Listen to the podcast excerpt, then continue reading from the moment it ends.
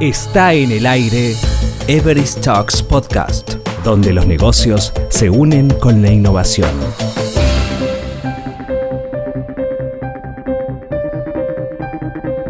Pues hola, bienvenidos. Yo soy Judith Reyes, associate de la línea de Customer aquí en Everest México y voy a tener el gusto de platicar un ratito con Bernardo Cordero. Hola, hola Bernardo, bienvenido aquí a, a Everest Talks. Hola, muchas gracias por la invitación. Estamos muy, muy contentos de, tenerte aquí. Como una pequeña intro de Bernardo, él es fundador de Flat, que es una plataforma que está simplificando muchísimo la experiencia en el sector inmobiliario. Dicho de forma muy puntual, se puede comprar, remodelar y vender una propiedad. Igual ahorita Bernardo nos, nos ayudas a entender un poquito más de Flat. También es fundador y VP de, de AMBO, de la Asociación Mexicana de Ventas Online, y fue también hace unos, unos años cofundador del Marketplace Linio, ¿cierto?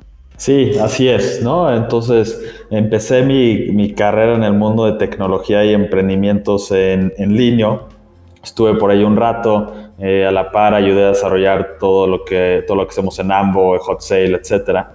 Después con Víctor, que es mi socio en Flat, hace algunos años arrancamos un fondo de inversión donde invertíamos en empresas de fintech y pues ahora concentrados en desarrollar flat.mx, ¿no? Y como decías, nosotros nos dedicamos a comprar departamentos o propiedades residenciales de forma inmediata, la remodelamos y las, y las revendemos. ¿no? Entonces, un cliente típico que normalmente se puede tardar entre seis meses o dos años en vender una propiedad, pues llega con nosotros, llega a nuestra página, nos da toda la información sobre su departamento, eh, les podemos hacer una oferta automatizada y cerramos una operación en cuestión de 10 días donde nosotros adquirimos la propiedad. ¿no? Y después ya pasamos por nuestro proceso de remodelación y luego ya lo revendemos.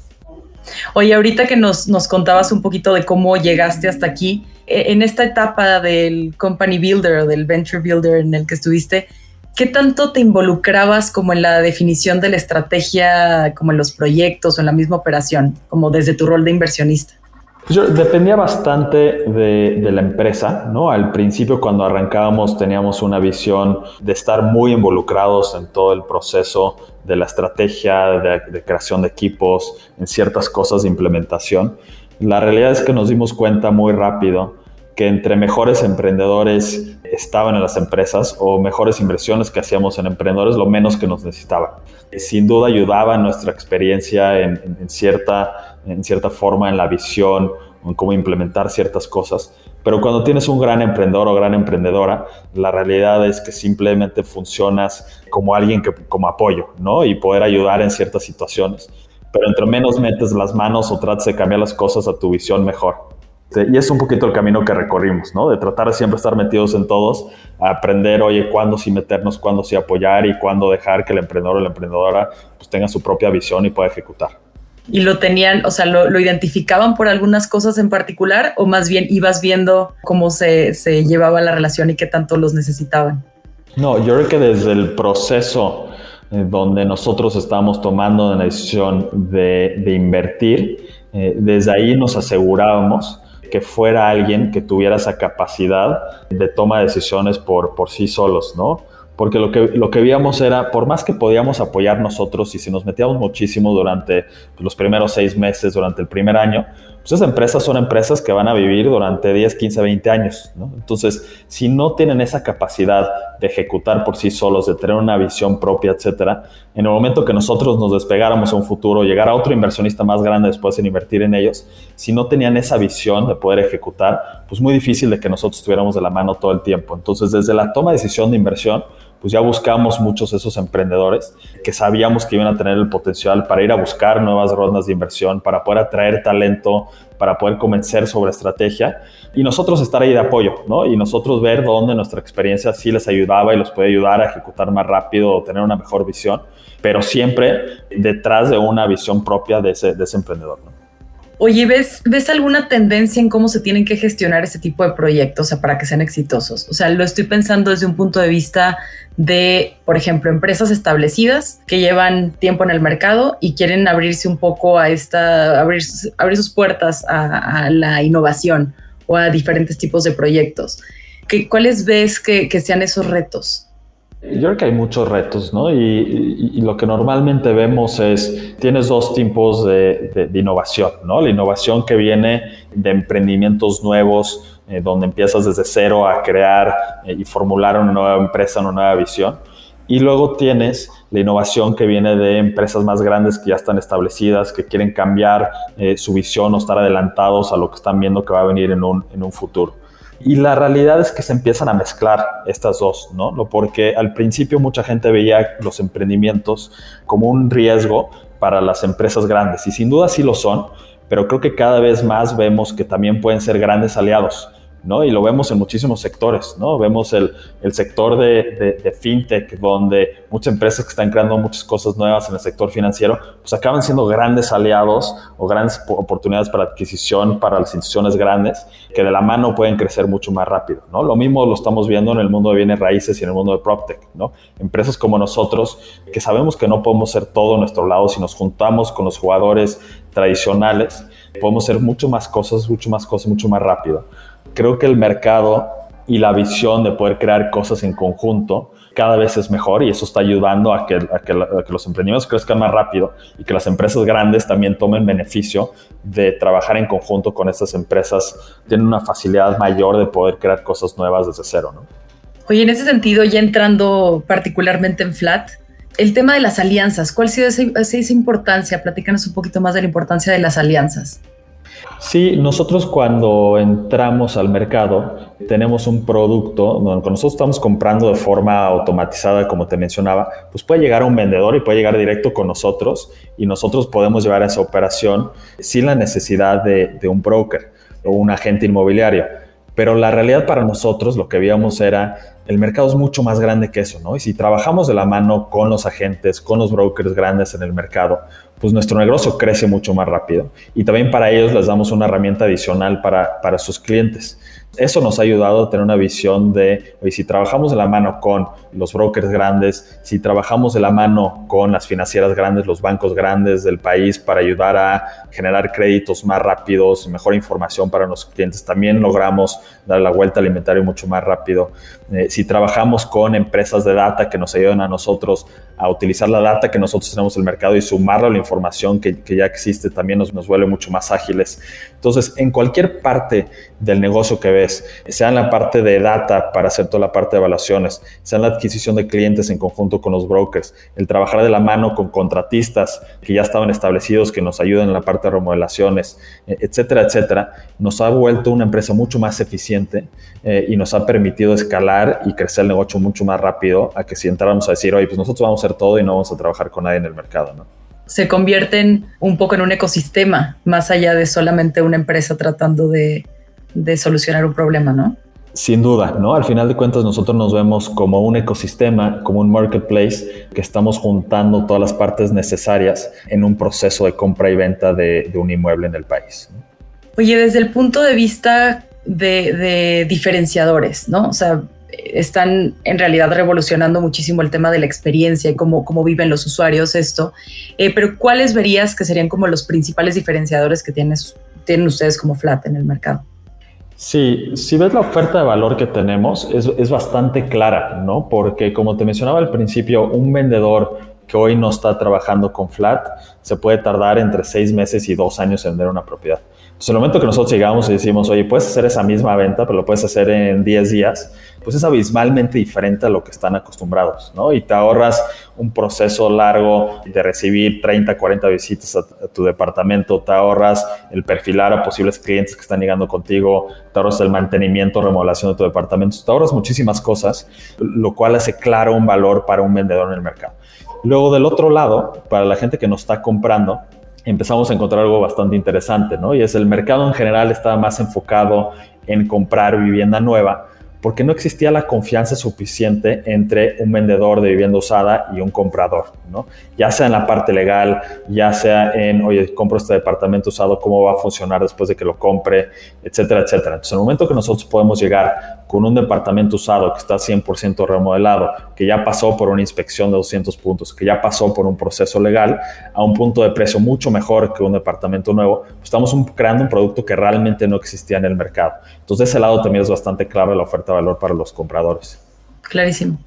Oye, si pudieras, por ejemplo, resumir en, no sé, dos o tres puntos, dos, dos o tres elementos que consideras básico, básico en experiencia de cliente hoy en día, con todo lo que has vivido eh, a nivel profesional y ahorita específicamente en Flat, ¿cuáles crees que sean esos dos, tres elementos en experiencia de cliente que recomendarías a cualquier persona que estuviera llevando estos temas en diferentes empresas que no se les pueden ir? Seguimiento. ¿no? O sea, creo que todo eh, en experiencia del cliente es, seguimiento y es donde la mayoría de las empresas fallan o fallamos. En particular en Flat eh, es una experiencia del cliente con un customer journey bastante largo, ¿no? Porque de que llega un vendedor a que acabamos de cerrar una operación o de que llega un comprador a que se decide cuál de nuestros departamentos quiere comprar, pues pueden pasar semanas o pueden pasar meses. Eh, entonces hemos tenido que trabajar muchísimo toda nuestra experiencia de los clientes para automatizar lo más, eh, al final de cuentas cómo, cómo combinas eh, un seguimiento automatizado con un elemento humano para poder dar una experiencia increíble en cuestión de seguimiento, ¿no? Y no se te pueden ir porque al final estás combinando también muchos canales, ¿no? Estás combinando WhatsApp, estás combinando email, estás combinando llamadas con un proceso largo y dinámico donde no, te puede ir, no se te puede ir ningún, ningún seguimiento. Entonces, si logras tener el seguimiento correcto en los momentos correctos con todos tus clientes, estás un paso adelante que cualquier otro competidor. Oye, y en este sentido, ¿cuál crees que es el mayor reto para poder dar un seguimiento así a sus clientes? O sea, que también tu cliente tenga tracking de todo, además de que tú le estés comunicando ciertos aspectos. Sí, pues nosotros en particular, uno de los retos que hemos tenido eh, es que estamos construyendo mucho de nuestro seguimiento a través de WhatsApp, ¿no? Y es una herramienta que sin duda ha ido creciendo muchísimo, pero al mismo tiempo hay muy pocas herramientas de seguimiento y de automatización, etcétera, sobre, sobre la herramienta. Y eso, y eso nos ha causado eh, que mucha de esa tecnología la tenemos que estar creando nosotros in-house. Y creo que ese ha sido uno de, los, uno de los mayores retos, es cómo haces esa automatización a través de herramientas que hoy no necesariamente la tienen lista. Y eso hemos estado trabajando muchísimo y creo que eso nos ha ayudado a mejorar de donde estábamos hace año, año y medio, cuando estábamos arrancando, donde estamos hoy. Mucho ha sido de cómo automatizamos eso, cómo nos estamos asegurando que tanto internamente como externamente los clientes saben en qué parte del proceso están en todo momento y cómo podemos darles la información que necesitan en cada paso del proceso. Oye, pensando ahorita que, me platicabas de, todo lo que tienen ustedes identificado como, como ventajas competitivas, ¿cómo te aseguras de manera interna de no solamente tener una ventaja competitiva, sino de que tu equipo esté buscando esta generación de valor de manera constante, de manera continua? Para nosotros es quién se suma al equipo, ¿no? Porque ahí cuando estamos contratando, tienes normalmente, eh, generalizando bastante, ¿no? Pero te puedes enfocar en traer a gente con muchísima experiencia o te puedes enfocar a traer gente con lo que decimos internamente que no se puede enseñar, ¿no? Y lo que no se puede enseñar es hambre por cambiar las cosas, una visión de innovación y una innovación por siempre hacer más y mejores cosas ¿no? para nuestros clientes. Eh, entonces, cuando nosotros contratamos, eh, más allá de buscar cierta experiencia para ciertos roles, siempre estamos buscando que tengan ese elemento que no se puede enseñar, ¿no? Y esa es esa hambre por hacer esas cosas de lo que estamos platicando. Y si contratas bien y si traes esas personas al equipo, pues no tienes que hacer tanto internamente para estar empujándolos todo el día o tratar de empujar una cierta visión o estar encima de ellos. Y más en épocas en las que estamos ahorita, donde todo el mundo está en su casa trabajando, home office, etcétera. La realidad es que si tienes el equipo correcto, es increíble lo que puede lograr cada quien por su cuenta y trabajando en conjunto y empujándose cada quien y trabajando en conjunto. Entonces creo que para mí es, desde el día que contratamos, tenemos que contratar esa visión. Oye, ahorita que me estás haciendo más o menos año y medio y demás, me imagino que COVID les tocó eh, en, un momento bastante retador. Platícanos un poquito de, cuáles son estos aprendizajes un poco que te llevas de COVID y cómo, cómo les pegó. Sí, la verdad es que nos agarró bastante, bastante temprano. Eh, nosotros cuando arranca todo el tema y la complejidad de marzo del, del 2020, yo creo que éramos como 15 el equipo. Eh, hoy debemos de ser como 55 personas en el equipo. Y eso significa que la mayoría parte de los que estamos, muchos nunca se han visto en persona, ¿no? Eh, muchos han estado trabajando atrás de una computadora. Y, creo que trabajamos mucho desde el principio en crear una gran cultura de trabajo, una, una, gran visión de equipo, etcétera. Pero cuando de repente estás en una llamada y te das cuenta que el 80% del equipo nunca se ha visto, nunca ha interactuado en persona, pues es un gran reto, ¿no? Y, creo que a pesar de eso hemos logrado crear una cultura, un poco regresando al punto anterior, donde por la misma hambre de, todos de, hacer cosas diferentes y estar dentro de una empresa que estamos innovando muchísimo, pues ha funcionado muy bien. Y luego más del lado del mercado, creo que nos pone en una, una posición privilegiada donde está cambiando tanto las cosas donde una empresa de tecnología que siempre estuvimos empujando soluciones de, pues de, poco contacto, de mucha automatización, de mucha tecnología, etcétera, en épocas como COVID y lo que va a venir después, pues los clientes lo van a exigir, ¿no? Antes nosotros estábamos empujando que era una mejor solución y que era mejor para los clientes tener una, una, solución más low touch, etcétera. Pues hoy es al revés, ¿no? Hoy, hoy, los clientes lo esperan, lo están exigiendo y creo que nadie como nosotros está en una posición para, para seguir creando esas experiencias. Sí, justo pasaste un poco de tener que educar al mercado a simplemente el mercado se movió en esa dirección, ¿no? Así es, ¿no? O sea, yo creo que nos adelantamos varios años a decir, oye, pues yo estoy bien en recibir 20, 30 visitas a mi departamento para ver si lo vendo y no pasa nada. De repente, híjole, pues no puedo eso, ¿no? Este, necesito una solución, que alguien venga un día y ya me diga, ya me haga una oferta para poder venderlo del otro lado también un comprador que antes estaba feliz saliendo pues todos los fines de semana a visitar departamentos y aunque no le quedaba tanto, pues estaba dando vueltas a ver qué había, etcétera, pues hoy exigen decir, oye, pues sí quiero ir a visitar, pero en vez de visitar 30, 40, pues quiero visitar 5 y tienen que ser los que van de la mano con lo que estoy buscando y necesitas tener data tú como empresa para que me digas cuál queda con la ubicación que necesito, con el tipo de departamento que necesito, etcétera, que tengas información de data, evaluación de propiedades para que muy rápidamente pueda hacer una oferta y ver si me la van a aceptar. Entonces, todo eso de repente ya no lo están exigiendo los clientes a nosotros eh, y como te decía, creo que somos los mejores posicionados para desarrollarlo. Oye, la parte presencial, tienen ustedes la parte de remodelación que, nos comentabas hace, un momento. Imagino que ahí viene también un reto interesante, ¿no? Para ustedes. Sí, sí, somos una, somos una empresa de tecnología, pero cuando estás hablando de comprar y vender eh, departamentos, pues siempre va a haber una parte física, ¿no? Y más cuando estamos, cuando estamos remodelando. Y, ahí sin duda podemos utilizar eh, igual data y tecnología para volvernos más eficientes, pero ese elemento de tocar y estar ahí con la gente y tener que trabajar en la calle, etcétera, pues nunca nos los vamos a quitar y creo que eso es lo que hace súper interesante nuestro modelo de negocios. Eh, al final de cuentas, como nosotros lo estamos resolviendo, porque es uno de los elementos, conforme vamos creciendo, pues cada vez es más complejo, ¿no? O sea, cuando estás remodelando cinco departamentos en un mes, pues de cierta forma lo puedes llevar. Cuando estás llevando 20, eh, se vuelve complicado, pero cuando estás llevando 200, se vuelve un gran reto. Y lo que hicimos nosotros es, tenemos un equipo interno de arquitectos. Ellos se encargan de toda la parte del diseño para asegurarnos que tenemos una misma visión de un departamento a otro departamento, a pesar de que puedan estar en ubicaciones completamente diferentes, son departamentos, son edificios completamente diferentes. Eh, y una vez teniendo ese, ese diseño hecho por nuestro equipo, creamos un marketplace o creamos un, pool de contratistas que constantemente están, están en concurso para ganar, ganarse nuestros proyectos. ¿no? Entonces, ellos están concursando eh, con base en precio, velocidad, calidad, etcétera. Eh, y eso nos permite escalar muy rápido el modelo, ¿no? Porque constantemente tenemos contratistas que ahí están eh, pues haciendo este bidding o haciendo sus procesos para llevarse a sus departamentos y eso ya no lo tenemos que hacer nosotros internamente. Y también nos permite trabajar con un sector pues, que lleva muchísimos años trabajando con muchísima experiencia y que nos permite crecer más rápido. Oye, Bernardo, ¿y cómo generas esa confianza en los clientes? Pues metiéndose al, tema tecnológico un poco empujado por la situación más que por gusto, pero ¿cómo generas esa confianza?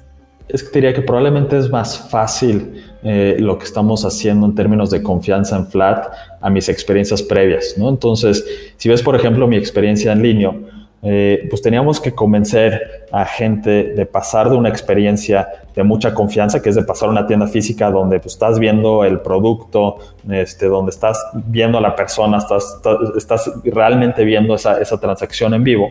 Y lo estábamos convenciendo a llevar eso a un mundo digital donde pues, tenías que utilizar una forma de pago digital, eh, tenías que comprar un producto que no estabas viendo, tenías que confiar en la paquetería. Pues era súper complicado, ¿no? Porque estabas pasando de un mundo de mucha confianza a un mundo que trae muchísimos beneficios, pero que trae un reto para primeras operaciones para generar esa confianza con los clientes.